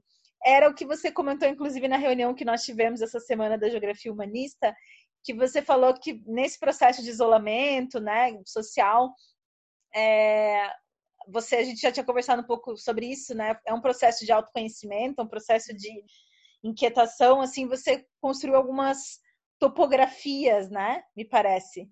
Eu queria que é, você eu... explicasse um pouco sobre isso, assim, acho que isso tem um pouco a ver com essa noção de corpo e de, de expressão e de sensibilidade, né, na cartografia. Eu até trouxe um textinho aqui também que eu produzi sobre isso para ler, mas você estava me falando agora do corpo e do espaço, e me ocorreu uma coisa. Se a gente pensar na nossa educação básica, os anos iniciais, a gente não tem a geografia geralmente enquanto disciplina. E se trabalha muito o corpo nos anos iniciais, na né? educação física, né? Seja nas brincadeiras de vivo morto, se explora o corpo, se trabalha direita esquerda, se trabalha lateralidade. E depois eles vão para o ensino fundamental 2, chegam ali no sexto ano, vem a geografia a geografia, não penso, a, a geografia que está aí, né, no, no, no, livro didático, na escola, ela não pensa o corpo. Então tem um gap, tipo, a gente, a geografia não conversa, a geografia dos anos finais, né, do ensino fundamental 2, não conversa com os anos iniciais. Então o corpo orientado dos anos iniciais não conversa com o corpo espacializado dos anos é, do Fundamental 2. Não sei se eu me faço entender assim o que me ocorreu agora, mas é um pouquinho isso. Quando a professora me pergunta por que, que eu tenho que ensinar lateralidade para ensinar depois orientação espacial, eu fiquei meio. Qual que é a ponte da direita esquerda, da lateralidade, com o norte e sul, com o leste oeste? Né? Qual que é essa relação? Acho que a gente tem um, um rompimento. E daí o corpo na geografia fica. É uma geografia sem corpo. Mas então, mas conta sobre essa experiência que você é, teve aí na, nesse momento de isolamento. Eu venho pensando nesse momento, Márcia, muito sobre, bem, o que está acontecendo, né? Primeiro que eu nem sei nomear. É, eu não sei se é um isolamento social, porque nós continuamos interagindo, e mais do que nunca, talvez. Eu me sinto muito menos sozinha agora aqui em Xinguara, nesse tempo de, de quarentena, que está todo mundo no, no cyberespaço, do que o semestre passado. Né? Eu não sei se é um isolamento espacial, porque a gente estaria aí esquecendo do cyberespaço, eu não sei se é um isolamento físico, eu nem sei ainda nomear né, é, o que, que é isso. É, mas nesse, nesse movimento, eu tive uma sensação que quando eu recebi a, a notícia lá do calendário acadêmico suspenso, é como se a tiara acadêmica também tivesse entrado em suspensão. Né? Não é que eu estou deixando de trabalhar, não é isso. Mas eu acho que eu estou pensando muito mais hoje, sentindo muito mais hoje uma, uma geografia espontânea, né? uma, geografia, uma cartografia artística. E talvez isso esteja acontecendo porque eu estou é, ouvindo, é, seguindo mais o meu tempo, né? Quando a gente trabalha em casa, eu tenho que reconhecer esse lugar né, de privilégio que eu tenho, eu não estou precisando sair para trabalhar. É, esse trabalho em casa, ele, ele respeita um pouco mais os nossos tempos, né? Então, eu tenho pensado muito, sentido muito, e no começo do ano, eu tive uma experiência com os caiapós. Os caiapós, eles fazem, são famosos, inclusive, pelas pinturas corporais, e eu tive essa experiência. E essa pintura corporal, ela foi. É para além do estético, assim, é um, é um, tem um processo mesmo de sentir essa pintura. Foi muito forte para mim estar ali na casa é, de uma de uma indígena, não me lembro o nome dela, tá ali junto à família dela, os filhos sendo sendo pintada, né? Eu acho que eu fiquei muito forte isso da pele, do poro, né? Inclusive, eu vou falar um pouquinho depois, a ideia de porosidade veio da geologia, mas agora, para mim, ela está muito mais na pele. E, e teve um dia, então, que eu decidi experimentar no meu corpo algumas grafias cartográficas, né? Então eu acho que vem dessa influência, essa influência caiapó. Eu decidi fazer então um mapa topográfico no meu corpo e do meu corpo. Então aquele mapa com as curvas de nível, é, começou com uma brincadeira, eu, eu queria fazer no meu nariz, como se meu nariz fosse um, uma montanha, e daí a boca. Eu sei que foi muito forte, e quando eu vi, eu tinha mapeado todo o meu corpo, fui mapeando e fui, e fui pensando coisas, né? Então, eu queria ler. Lógico que esse texto ele acompanha uma imagem, que seria então esse mapa do meu corpo todo cartografado, para quem quiser depois, eu vou disponibilizar ele na internet, mas eu produzi um, um pequeno texto que se chama Cartografias em e de mim. Posso ler? É, quando me mudei para Xinguara, há mais ou menos 10 meses, eu tinha um medo terrível de morar sozinha, medo de uma sala vazia, de ter apenas a minha sombra na parede, medo da imensidão do meu silêncio, que talvez me obrigasse a observar e a refletir sobre mim e minhas experiências passadas. Hoje percebo que é na solitude que comecei a reconhecer meus espaços interiores. Aprendi a transitar pelas minhas dores, entendi as direções das minhas sombras, percorri meus abismos, mapeei meus limites e preenchi de mim mesma os meus espaços vazios. Precisei estar só para conhecer o prazer de entreter a mim mesma e perceber que quis tanto contemplar e mapear o mundo todo que esqueci de conhecer o meu mundo e de me mapear. Precisei estar só para buscar em minha interioridade as minhas topografias particulares, meus pontos altos e baixos, conhecer meus lugares mais remotos, meus esconderijos mais íntimos, fazer escavações geológicas profundas. Reflexões de algum tempo transpiradas hoje pelos meus poros. 23 de abril de 2020. Ai, que incrível! Eu acho que isso que você coloca sobre pensando né, em mapear os outros lugares, a gente esquece de mapear a gente mesmo, né? É, e eu acho que isso é muito relevante para a geografia que a gente se propõe a fazer, né? A gente, é, desde o começo, sempre eu deixei muito claro também para, enfim, para quem está escutando a gente, ou para quem, na minha tese mesmo, que a ideia era pensar essas, outra forma de pensar a geografia, né? E eu acho que você coloca essa sensibilidade de entender esse momento em uma relação contigo, assim, é muito bacana. E aí que eu queria que você falasse um pouco sobre a cartografia porosa, né? Você fala sobre essa, essa noção de, de, de, de poros, e aí muito legal pensar que a ideia de poros agora é relacionada ao corpo, né? Uhum. É, para mim é, eu sempre interpretei dessa maneira. E eu queria que você explicasse um pouquinho o que, que seria essa cartografia porosa. Você fala na tua tese um pouco de que essa ideia de, de porosidade, né, essa cartografia porosa, estaria relacionada com esses sentidos e significados. E está muito em relação também do eu com o outro, né? É, em, nessa relação também de sensibilidade, expressividade, é, e que é uma forma também de, de quando a gente reconhece essas porosidades, assim, né? E eu, eu gosto muito desse termo porque eu acho que essa questão porosa, né, é uma questão muito tênue, assim, né? Eu acho que é uma palavra que denomina algumas, algumas questões muito tênues, assim. Mas você coloca que essas questões, pensando na geografia escolar, por exemplo, é uma forma também de do, das alunas e dos alunos reconhecerem a relevância das suas produções e representações espaciais, né?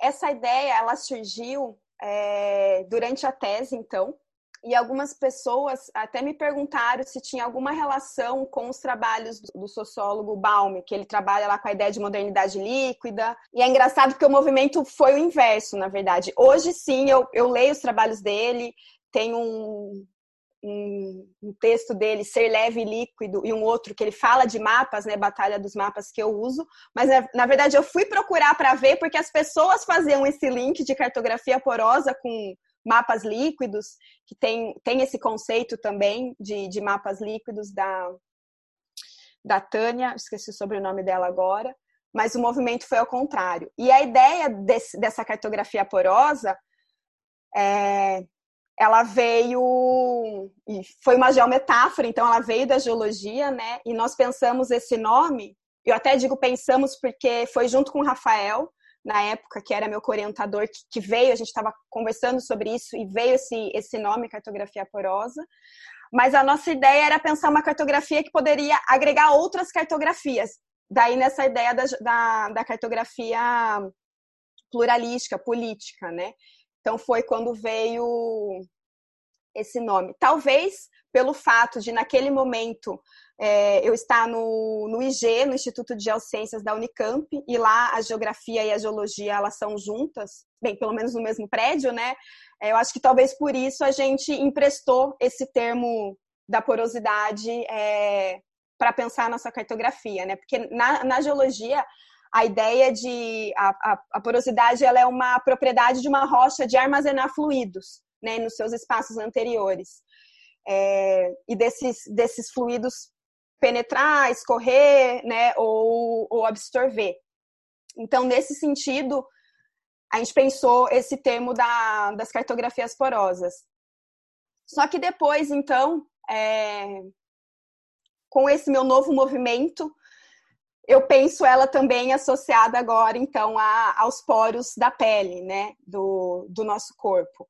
E a ideia, naquele momento, então, era isso, assim, uma cartografia que absorva uma, um, um mapa cartesiano, por exemplo, né, então, se você quer saber onde exatamente está Xinguara, ou se eu fosse o mês que vem aí para Cuiabá de carro, eu queria saber exatamente no Google Maps qual é o trajeto Xinguara-Cuiabá, qual é a distância, qual o tempo aproximado né? Mas também que se eu quisesse um mapa que entrasse aí a subjetividade do meu aluno, que eu poderia então soltar essas amarras e pensar um outro tipo de mapa, né? Então ela vem, ela vem nesse sentido do, do plural, uma cartografia que seja plural. Nesse sentido, é, eu preparei um, um pequeno texto para que eu fiz nesses 15 dias pensando para o podcast, então eu fiz o texto para o podcast, que eu tentei dar pistas do que seria essa cartografia porosa, então, para produzir aí algumas imagens mentais em vocês. Posso ler de novo? A última leitura, eu prometo. Claro, claro. Estou super ansiosa para pensar isso aí. A ideia não é conceituar a cartografia porosa, porque acho que se eu der um conceito fixo, fechado, eu já vou estar tá é, sendo incoerente com a própria proposta dela. Então, eu trouxe palavras que foi me vindo e eu fui anotando nesse tempo. Vou começar então. Cartografia porosa. Uma cartografia que se revela no próprio fazer, que se modifica constantemente e que cria um terreno para múltiplas explorações. Uma cartografia ampla, à deriva, reorientação de concepções geográficas, mudança de um verbo, sulear. No nome, temos a ideia de porosidade, que começamos a definir. Interrelação entre o que pode ser absorvido por essa cartografia e os nossos posicionamentos ético-políticos. Cartografia porosa, uma ideia nomeada, uma metáfora cunhada entre os poros rochosos e peles. Trânsito entre geografia e corpo. Reconhecer a capacidade fluida da cartografia disposta a grafar o mundo que muda e que nos modifica. Perceber um estado de disponibilidade para absorver e recombinar grafias com outras funções e outros formatos. Uma cartografia rizomática, que ao contrário de dividir ou subtrair, some e multiplique. Uma metáfora que indica outras possibilidades para nossa compreensão de mundo. A porosidade pressupõe uma abertura para outros alfabetos cartográficos, com caracteres que são desconhecidos para nós. Poros que conduzam mapeamentos distantes, entre aspas, a estarem em contato. Mas porosidade não é absorver tudo, é também um filtro daquilo que acomoda e do que incomoda. É decantar, o que pressupõe tempo, para saber o que fica na superfície e o que infiltra nas profundezas é entrar, passar e deixar o excesso escorrer. O que não cabe é eliminado, não fica preso, como em um sistema fechado. Uma cartografia que reconhece os pontos cegos e busca outros ângulos do lugar que estamos quando mapeamos. Que o observador possa estar fora e acima do objeto, mas que também possa estar ao lado ou ainda ser o objeto mapeado. Que possamos mapear o que está na pele para fora e da pele para dentro que exale sentimentos e transpire emoções. Nosso estar no mundo é um atributo de presença, do corpo junto à terra, percebendo e produzindo espaços-tempos. Um corpo em movimento e de suas formas expressivas em ações. Um corpo que pensa, sente, significa, descobre e aprende com a terra.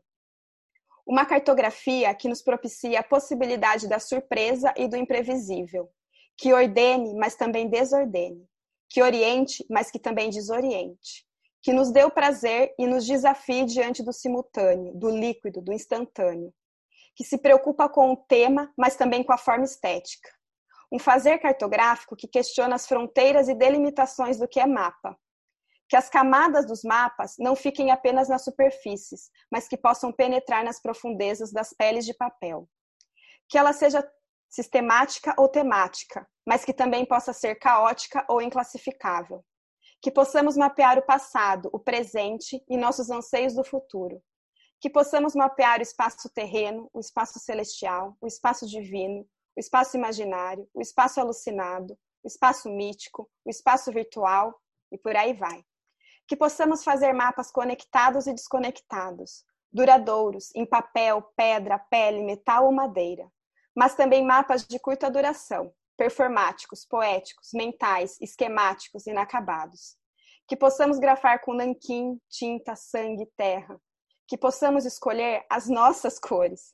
Que ele seja físico ou memorizado, do conhecido ou do desconhecido. Que ele seja desenhado, pintado, esculpido, narrado, dançado, sentido. Que possamos. Ai, que bacana! Já definiu cartografia porosa. Na verdade, definiu que não há uma definição, né? É, acho que é esse o movimento um pouquinho. Que bacana. Mas isso que você. É, essa tua construção, né, desse momento, uma construção que eu acho muito simbólica, muito sensível, me remete a um outro texto que você fala, e aí talvez para também, já comentou em algum momento pra, sobre isso, mas é, só para exemplificar, né? O que você chama de cartografias porosas, um caminho para compreender os sentidos de espacialidades na Amazônia. E aí você uhum. fala um pouco sobre a questão dessa experiência é, indígena, né? É, quando você fala que é, de pensar uma cartografia porosa, né, reconhecer essa cartografia porosa seria uma tentativa de legitimar e respeitar outras práticas de conceber, representar e mapear o mundo. E isso me lembrou uma, um questionamento que eu já coloquei também aqui no podcast, que é algumas reflexões do Ailton Krenak, tem um livro, né, que eu li assim numa sentada, um livro muito bacana, que é Ideias para Adiar o Fim do Mundo. E agora ele é, lançou um recentemente e tem se debatido bastante até por esse contexto, né? Que é o livro. Deixa eu ver aqui. O Amanhã Não Está à Venda. E aí, é, eu queria associar essa ideia né, de uma cartografia porosa, essas reflexões que o Ailton Krenak traz, pensando é, enquanto um homem indígena, né? É, mas e problematizando um pouco é, quando ele esse jogo né, de ideias de o amanhã não está à venda, ideias para adiar o fim do mundo, né? É, como que ah, um último questionamento, né? Como que você entende que a cartografia pode ajudar a perceber a atual conjuntura, né? Pensando essa ideia da pandemia, do isolamento, enfim. Talvez Esse... seja um caminho de, de pensar essas dimensões mais sensíveis, né? De outras experiências de mundo quando você comenta desse texto, é, desse meu artigo, acho que foi, foi uma publicação recente, eu vejo que quando a cartografia, essa ideia, então, de cartografia porosa, ela veio para mim, ela veio pensando na cartografia escolar, como eu comentei para vocês, né? Era o meu contexto lá em Campinas, de uma professora, eu, tinha, eu ainda dava aula no estado, quando eu comecei o doutorado, eu ainda estava na sala de aula. É, então, essa ideia veio ali. Hoje, para mim, aqui no Pará, essa ideia começou a vir para pensar, então, também as cartografias indígenas, né? É, principalmente isso, porque e, e, cartografias indígenas aqui bem no plural, porque cada etnia tem uma forma de se expressar, tá? Eu tô sendo, tô até traindo um pouco o movimento nesse sentido, porque existem várias formas de expressar. Mas o que eu ando é, pesquisando e sentindo aqui é que se eu quero entender as cartografias indígenas, eu preciso minimamente entender uma outra cosmovisão de mundo e um outro sentido de espaço, inclusive, de, de espacialidade. Não mais espaço enquanto mercadoria, porque se a gente olhar para as nossas cartografias, é muito espaço enquanto mercadoria. Eu quero marcar o território da minha casa, do, do lote que eu vou vender. Se eu estou lidando com, com com uma etnia que tem uma outra visão de mundo, de espaço, né? Então, os motivos, hoje eu ando pensando muito isso sobre motivos de mapeamento e razões cartográficas. Os motivos são outros. E as formas, Márcia, de expressar esses motivos são outros. Então, por exemplo, os caiapós, eles têm um cocar, que nesse cocar é representado uh, o movimento do, do sol e, e, a posição da aldeia, tem todo um simbologia, um, uma simbologia espacial. Então, eu posso dizer que esse cocar é um mapa? Né? Se, se eu for olhar por essa perspectiva, então, que eu, que eu venho defendendo da cartografia crítica, né, dessa cartografia porosa, é um outro tipo de mapa. Né? Então, e um pouco do que eu venho é, vendo da cartografia cultural é isso. É, muitos artefatos têm representações espaciais, ou danças, tem algumas danças que eles representam simbolicamente o movimento dos astros. Então, é, é é realmente expandir a ideia de mapa também, se eu quero pensar as cartografias indígenas. Então, eu vejo isso. A cartografia porosa, por ela, eu questionei um pouco a educação cartográfica. Hoje, ela é um, um viés que eu olho as cartografias indígenas e é também, então, uma, um viés artístico. Eu venho pensando a cartografia, então, quanto arte, e uma arte que não é menos, porque tem gente que olha para alguns mapas adornados e fala, ah, mas isso aqui é arte, ah, isso é uma pintura rupestre. Não é uma arte menos, tá? É enquanto expressão mesmo. E eu venho pensando por esses três caminhos, né, digamos assim. Tanto é que quando veio é, essa ideia na tese, eu não, conce... não tenho um conceito, acho que não tem um conceito na tese do que é cartografia porosa, porque para mim ela veio no meu fazer, no meu corpo eu não tinha me dado conta disso na época, né? Eu não me reconhecia, por exemplo, que eu tinha esse viés da geografia humanista. Precisaram dizer para mim: olha, Tiara, acho que você tem. Vai por esse caminho que você vai encontrar um pessoal bacana lá. Mas a cartografia porosa, ela primeiro veio para mim no meu corpo. E na tese, ela tá num quadro do Salvador Dali. Não sei se você chegou a ver, foi uma releitura que eu fiz do, do quadro do, do Salvador Dali, que tem alguns elementos ali que eu substituí os relógios, né, pelo, pelo mapa ou pela bússola, porque o, o, quadro dele, persistência da memória, a memória ela tem uma questão temporal, mas ela tem uma questão espacial também, né? Então foi isso. A, a, o meu conceito de cartografia porosa, digamos, veio primeiro pela arte. Na época eu não me dei conta, né? Hoje que eu venho fazendo essas essas aproximações. Então, essa reflexão de pensar a cartografia indígena é por esse, é por esse viés. Não dá para pensar mapeamento indígena. A gente tem a cartografia social, que é um outro movimento, né? mas é ainda dentro de uma razão cartográfica cartesiana, eles fazem os mapas dentro da, né, do rigor, porque é importante, né? demarcação de terra indígena é importante no, no rigor. A cartografia porosa é isso. Quando é importante uma exatidão, eu uso lá minha base cartográfica. Quando não é importante, eu uso uma outra forma. Né? Eu acho que é um pouquinho nesse, nesse movimento. E daí, respondendo, então, para você como que a gente pensa a cartografia nesse momento, é, a gente tem muita, a gente está com várias produções cartográficas do que está acontecendo agora, e elas são importantes, produções cartesianas, da onde está o vírus, né? Onde está o vírus não, mas quais são os focos principais desses vírus nas cidades, esses mapas, eles dizem muito, né? A gente espacializar hoje o movimento do coronavírus, ele é importante. Se eu olhar, por exemplo, para os mapas do que se produziram aqui no norte, é, além de ser cidades é, de aeroporto ou de polos grandes, nós temos cidades que vão, é, vão beirando o rio, porque aqui a gente tem o transporte fluvial também. Então, são mapeamentos importantes que está dizendo do que está acontecendo, e mapeamentos que se mudam todos os dias, e, e esses dados são atualizados todos os dias, mas não é o tipo de cartografia que eu me identifico nesse momento. Né? Então, as minhas reflexões, elas estão sendo mais nesse sentido de tentar entender é, no meu corpo mesmo o que, que é isso, né? E, e, e pensar é, como que a gente consegue mapear isso. O que que... Como são as nossas relações no cyberespaço? Como que eu represento isso cartograficamente? Eu não sei. É, porque a gente tá, a sensação que eu tenho é que a gente está tendo uma nova consciência da espacialidade, né? O que, que é perto e longe agora? É, assim, você está longe, mas a gente está aqui conversando. Então, o que, é perto e longe? É, o que, é vizinho? Né? Quais são os nossos vizinhos, vizinhos digitais e os nossos vizinhos físicos? Então, acho que para mim o desafio é esse: a gente tem uma cartografia ali que está dando conta, que está mapeando tudo isso e é super importante, mas também é, são outras formas, né? Para mim, quanto Tiara, pessoa também, é, o que está me dando prazer é, é explorar o meu corpo cartograficamente, transformar isso em trabalho, né? Porque a gente também tem uma, não sei você, mas uma sensação de que a gente tem que estar tá produzindo, nem né? num momento desse a gente se permite parar.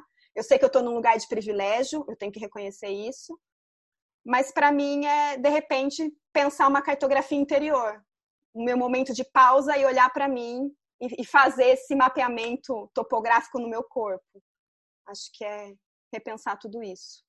Ai, Tiara, muito bacana a conversa. Eu acho que você trouxe várias provocações aí. Para mim, né, que já estou habituada com esse tipo de leitura da geografia, é sempre um prazer, né, a gente aprender muita coisa. Eu imagino que para algumas pessoas que, enfim, que são de outras áreas ou que às vezes, né, podem estar até meio assim inquietas, né, e aí escutam certas questões e ficam pensando dessa pluralidade, dessa, é, dessas múltiplas possibilidades de construir o conhecimento geográfico, né? Eu acho isso muito rico. É uma coisa que eu, que eu sempre pauto, assim, né? De que eu acho que a geografia tem espaço para todo mundo, né? Eu gosto de brincar com isso. E eu acho que o mais importante é, é isso, assim, a gente usar as, as, a nossa imaginação, a nossa capacidade criativa, a nossa curiosidade, as nossas inquietações para repensar constantemente conhecimento, né? É, eu acho que o conhecimento ele nunca é dado, ele nunca está fechado, ele nunca está acabado, ele é sempre um processo, né? E aí que para mim pensar uma cartografia dessa forma como você pensa, que eu me identifico muito mais, né, do que essa mais convencional. Eu até brinco assim, gente, eu não tenho noção nenhuma de usar nenhum tipo de sistema de informação geográfica nem nada é, porque eu penso é, é, tem muito a ver com a nossa trajetória mesmo, né? Ah, para mim sempre foi importante. Eu sempre trabalhei com narrativas, né? Então, como que eu vou conseguir cartografar essas narrativas? E aí que a gente vai avançando no, nos diálogos e vendo que existem possibilidades, né? Mas é isso, muito bacana. E aí eu queria que agora a gente fosse para a parte das indicações. Indicações da Geosfera antes de indicar, eu só queria esclarecer que o texto que eu li, ele tá recheado de referências, tá? Assim, notas de rodapé, post-it, muitos termos ali, eles, eles linkam com outras pessoas. Eu fui lendo de uma forma meio poética, assim, para a leitura ser prazerosa, mas eu penso depois em sistematizar, posso né, colocar bonitinho as referências, mas que nem quando eu digo rizomático, isso não, esse termo não é meu, né? Ele tem antecessores aí, mas de repente são pistas para as pessoas também ouvirem e falar, ó, oh, deixa eu ali pesquisar, né? Mas só para esclarecer que ele é muito referenciado. É, quanto às indicações, eu pensei em pistas também para se pensar outras cartografias porosas que não necessariamente são as minhas, que não são acadêmicas. Então eu tenho como indicação um filme que se chama A Chegada. Não sei se você já assistiu, uma invasão alienígena. Maravilhoso esse filme, maravilhoso. Eu não vou nem comentar nada aqui para cada um ter o seu seus insights aí. Inclusive, Mas dá para pensar linguagem. É, não, é maravilhoso. Quando eu assisti, assim, eu fiquei perplexa. E eu estava bem no momento da minha tese discutindo sobre a questão da linguagem. Inclusive, nós colocamos no nosso grupo de pesquisa, nós é, estamos, é, fizemos um ranking aí de filmes para a gente assistir, né? O grupo assistir e depois fazer o debate. E agora está um embate entre A Chegada e Bacurau. Os ah. dois filmes, inclusive, que eu já assisti, dois filmes assim, né, de peso. Mas A Chegada, eu sinceramente... Bacurau, o que é não estar no mapa, uma cidade que não está no mapa. Eu fiquei assim, ó, eu tremia na cadeira, menina. Não, e é engraçado, não está no mapa oficial, né? Mas as histórias Mas... elas estão acontecendo e acontece de uma forma assim extremamente complexa, assim, e, e muito envolvente. O filme é incrível. Daí eu tenho como indicação um documentário que se chama Com a Palavra, do Arnaldo Antunes. Ele traz aí uma ideia de grafia de palavra. Fica aí para quem quiser ver e sentir. É mais ver e sentir mesmo, assim. Uma outra indicação é de um canal do YouTube é, que se chama Tempero Drag. Não sei se você conhece. Tem um vídeo. Os dois últimos vídeos são ótimos. Um sobre felicidade, produzir felicidade nesse momento. E um outro que é, é sobre o slam e poesia, inclusive nesse tempo de quarentena, que ela vai trazer um pouco esse viés artístico, acho que fica de indicação. Queria uma outra indicação que seria um merchan, mas eu queria divulgar a minha playlist que se chama Bússola Soleada. Inclusive, a gente podia fazer um podcast sobre ela um dia para falar de algumas músicas, porque não é só músicas que tenham conteúdos geográficos, não é para Pode ser também ouvir ali, ficar dissecando e ver que, que conteúdo geográfico que é, mas é uma playlist para ouvir, sentir, dançar, pensar a geografia. E um livro que eu comecei a ler, porque eu, eu ia indicar o do Krenak, mas eu vi que você já indicou num outro podcast. Eu comecei a ler recentemente, que se chama A Queda do Céu Palavras de um Xamã Yanomami. E tem mexido muito comigo. Ah, é. E eu vou montar um Instagram de cartografias porosas para publicar, então, algumas coisas que eu ando produzindo, que eu já produzi. Eu acho que eu preciso assumir esse meu viés artístico, assumir e, e divulgar para as pessoas. E o, que, e o que você me indicou, que é o Cartografias do Isolamento, que é ótimo, mexe muito com a gente as imagens também. Faça isso, o mundo precisa conhecer essas cartografias porosas. Eu adorei demais as indicações aí. Eu é, o Tempero Drag, eu, nossa, é maravilhoso, assim, um canal incrível, a Rita é incrível. Acho que, enfim, traz várias questões para a gente pensar. É, enfim, e as outras indicações muito boas. Eu tenho duas indicações, uma que você comentou, que é esse Instagram do Cartografias de Isolamento, que eu achei uma iniciativa muito bacana. Quem quiser acessar lá no Instagram, né? É Cartografias de Isolamento. E aí a ideia é justamente é, que as pessoas contribuam né, com, com a, a conta lá, com o Instagram deles, é, com essas cartografias de isolamento, né? E a partir de, de, de, fotografias, a partir de poemas, enfim. Achei muito bacana, vale a pena dar uma olhada lá. E um outro que, enfim, me veio na cabeça, não tem muito a ver assim com cartografia, mas é um documentário que eu gosto muito e chamou muita atenção, que eu assisti há uns muitos anos atrás. Muitos anos não, há uns quatro anos atrás, mais ou menos. E eu trabalhei um pouco com é, esse documentário para discutir geografia e arte, que é um documentário que chama Sky Lader, a arte, daí é um nome em chinês, gente, não sei falar direito, mas é a arte de Kai Gu Qiang. Eu vou deixar lá disponível no nosso canal, no nosso podcast. Aí vocês entram. Tá no, na Netflix. Mas basicamente o que, que é, né? É um artista chinês que ele faz é, arte com fogos de artifício. Então, assim, primeiro que os fogos de artifício eles são é, um, um, elemento milenar da cultura chinesa, né? É, e ele cria várias artes no céu com ah, os fogos de artifício. E no caso desse documentário, é um, um mostra toda a trajetória dele para criar uma arte que, assim, era o que ele mais queria na vida, que era construir uma escada para o céu com fogos de artifício. Só que vários momentos deu errado, porque não é, antes de, por exemplo, chegar até o final da queima dos fogos, né? Cada, enfim, não dava certo, desmoronava tudo, mas acabou que ele conseguiu fazer. E aí, enfim, ele ele chama então de, de que é uma arte no céu, né? Ele percebe que a partir da arte é, ele, ele fala que poderia ser um túnel espaço-temporal que ele se conectaria com o universo. Então, tem toda uma questão histórica de utilizar a pólvora, né? De utilizar os fogos de artifício pensando a cultura chinesa, mas que ele constrói uma outra forma de pensar a arte, né? Imagina, a partir de queimas de fogos de artifício. E aí mostra várias. É, várias experiências que ele teve, né? De, por exemplo, unindo uh, os fogos de artifício, a queima dos fogos com com música, né? Então, como construir uma experiência visual e sonora a partir da queima dos fogos de artifício. Então, mostra algumas experiências dele na Argentina, em outros países, assim, é incrível o documentário, vale muito a pena ver. Eu acho que é exatamente pensar isso, né? Que acho que em essência a nossa conversa a todo momento foi pensar outras formas, outras formas. E no caso de, desse documentário, é outras formas de pensar a arte também. É muito bacana.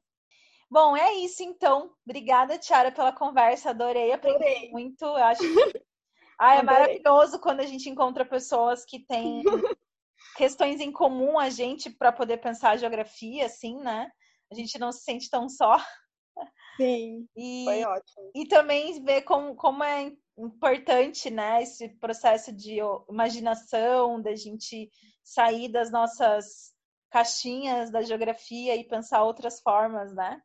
de, de pensar a geografia. Eu acho que a nossa geração, inclusive, de pesquisadoras e pesquisadores tem um papel fundamental é, para isso também. Obrigada, adorei o bate-papo e, e, experienciar esse, esse espaço aqui. Tô, fiquei muito feliz. Esse cyberespaço, né? Cyberespaço. A gente está pertinho, né? Mas ao mesmo é. tempo longe. Muito doido.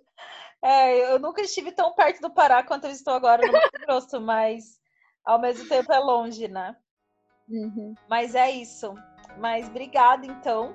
E aí as indicações vão ficar disponíveis para vocês que estão ouvindo a gente. E depois também a gente pode marcar aquela outra conversa sobre a playlist, né? Que inclusive eu ouvi e tem muita coisa que eu gosto e muita coisa que Ai, eu não conhecia. Então foi muito bacana também. Um beijo para todo